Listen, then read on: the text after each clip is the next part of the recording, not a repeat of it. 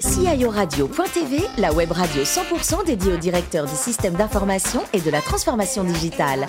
Co-animée par Alain Marty et Patrice Clèche, en partenariat avec ServiceNow, accompagnateur de la transformation numérique, et TNP, accélérateur de performance. Bonjour à toutes et à tous, bienvenue à bord de CIORadio.tv. Vous êtes plus de 11 000 DSI, dirigeants d'entreprise et également acteurs de la transformation digitale. Nous écoutez chaque semaine passionnément, souhaitons-le, en podcast. À mes côtés pour co-animer cette émission, Thierry Cartalas, partenaire au sein de TNP Consultant, Bruno Buffenoir, vice-président France de Service Nord, et Patrice Clèche, rédacteur en chef adjoint de CIO Radio.tv. Bonjour messieurs. Bonjour. Alors Patrice, aujourd'hui, une, entreprise logistique familiale est à l'honneur. Oui, la famille c'est important, c'est comme la grande famille de B2B. Euh, Alain, j'avais besoin euh, des pleins phares d'Alexandre Bronner aujourd'hui, DSI Groupe de FM Logistique, pour nous expliquer son entreprise et son parcours. Bonjour Alexandre. Bonjour. Hum, l'esprit start-up, la mentalité euh, d'entrepreneur, vous l'aviez chevillé au corps dès votre arrivée euh, sur le marché du travail. Est-ce qu'en bossant pour des énormes structures comme Sodexo, vous aviez pu garder cet état d'esprit? Ah oui, je pense, euh, même si ce sont des, sociétés importantes, parfois à côté au CAC 40, ce sont des sociétés d'entrepreneurs et, des sociétés familiales. Et tant qu'on a la famille à bord euh, et, qui mène l'entreprise, on a toujours cet esprit entrepreneurial très important. Vous avez travaillé à Singapour, vous avez travaillé au Vietnam, au Mexique.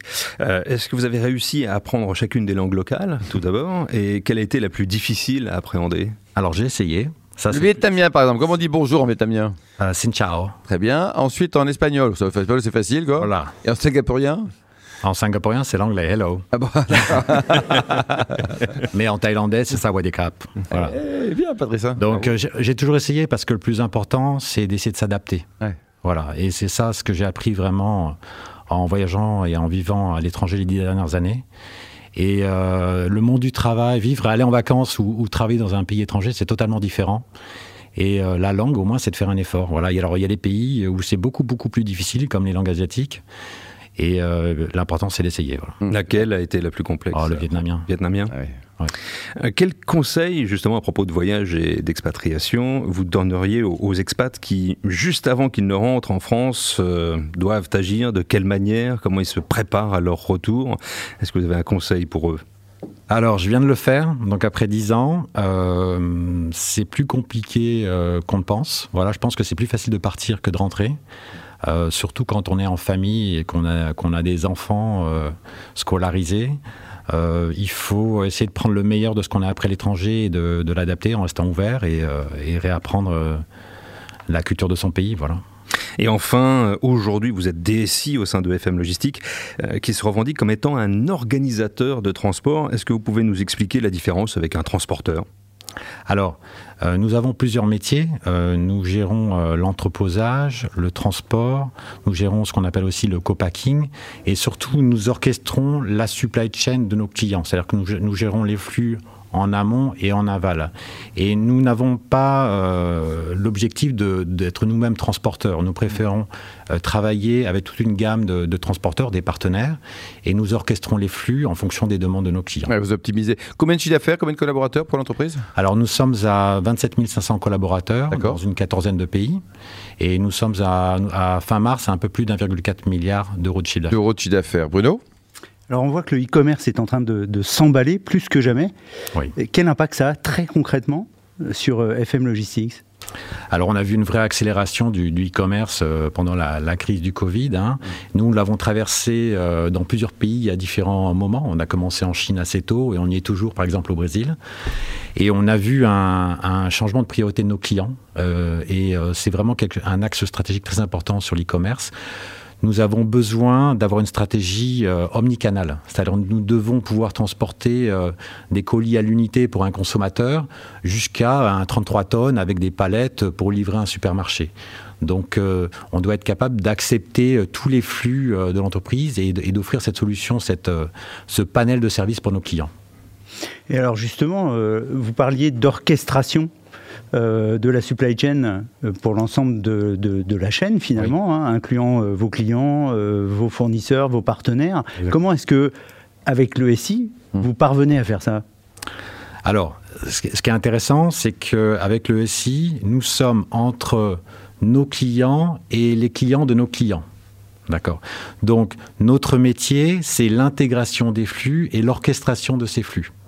Donc au niveau du SI, nous essayons, euh, donc on est en haute disponibilité, on est en 24/7, ça ne peut jamais tomber, et nous essayons d'avoir euh, ce qu'on appelle une tour de contrôle, comme dans un aéroport, pour avoir une visibilité complète de ces flux et de s'assurer ben, que tout fonctionne et qu'en cas d'erreur, on prenne les bonnes décisions. Mmh. Donc c'est avoir cette visibilité globale et avoir les outils euh, pour animer et gérer et apporter cette transparence aussi des flux. Ce qui est important aussi, c'est que comme nous avons beaucoup d'informations, on manipule énormément de données des données euh, de nos systèmes et qui viennent aussi des différents partenaires. Donc nous essayons de euh, les analyser et d'apporter de la valeur à toutes ces données que nous manipulons pour optimiser ces flux. Et justement, enfin, manipulant beaucoup de données, est-ce que vous avez une stratégie qui est une stratégie forte sur le cloud? Ou est-ce que euh, vous avez des problèmes de sécurité et de gestion de ces données liés justement à ces architectures cloud? Alors, tous les grands groupes ont, un historique, hein, en fait, et une, situation établie. Euh, le cloud fait partie de, mes priorités en tant que, DSI Group. Donc, à chaque euh, solution de transformation, nous sélectionnons une solution cloud. c'est la priorité. Si elle convient, principalement en termes de, sécurité et de respect de la législation et des données personnelles. Mm. C'est extrêmement important, surtout quand on, travaille à l'international avec des, grands comptes internationaux et on sait que les lois évoluent très rapidement, par exemple en Russie, au Brésil ou en Europe. Donc on, on doit travailler avec des solutions qui puissent, ben, dans tous les cas, répondre aux besoins locaux de chacun des pays, respecter la loi des pays. Thierry? Oui, euh, dans le monde de l'industrie de la logistique, il y a un acteur important, hein, c'est SAP, euh, que vous avez probablement utilisé. Euh, qu'est-ce que vous pensez que la nouvelle technologie SAP S4 va pouvoir apporter à l'orchestration de vos flux demain? Alors aujourd'hui, nous, nous, utilisons SAP, je dirais, dans le mode traditionnel de la finance et, de la facturation. Nous utilisons d'autres solutions pour l'orchestration des flux. Euh, mais euh, nous les intégrons avec, euh, avec notre ERP SAP. D'accord. Et du coup, quand on parle de data centric, là je rebondis sur la, question de Bruno, comment vous, vous pensez exploiter ces, gisements de données colossaux que vous avez pour développer effectivement des offres plus innovantes, notamment dans le métier du e-commerce? Est-ce que vous avez un exemple de cas d'usage qui vous vient à l'esprit? Alors, nous sommes d'abord client-centriques. C'est ça qui est important. Et euh, le data centric, c'est pour servir nos clients et pour leur apporter une valeur ajoutée. Donc ce que nous faisons, c'est que nous répliquons l'ensemble de nos données de nos systèmes opérationnels dans le cloud, voilà, euh, chez Google. Et euh, nous avons des données de data visualisation pour, pour apporter la valeur ajoutée. Par, exemple, nous pouvons détecter et optimiser les, les distances pour avoir euh, optimisé les, flux de prélèvement et de préparation dans nos entrepôts à base de statistiques. Nous pouvons aussi dire à nos clients quels sont les euh, SKU, les, articles qui n'ont pas été utilisés et commandés depuis plusieurs semaines ou plusieurs mois pour les aider à optimiser leur stock et, et leurs inventaires. Donc, grâce à toutes les données euh, logistiques, nous pouvons leur apporter de l'information et aider nos clients. D'accord. Votre modèle demain, c'est quoi? Vous, voulez être euh, l'Amazon de tous les opérateurs euh, e-commerce qui euh, n'ont pas les moyens de s'offrir une logistique comme celle de cet opérateur américain? Ce qui est clair, c'est que comme Amazon, le secteur de la logistique et de la supply chain devient extrêmement technologique. D'accord? C'est une vraie transformation et on voit que les SI jouent un rôle concurrentiel. ce qu'on veut, c'est aider nos clients à avoir une supply chain durable et vraiment, le, euh,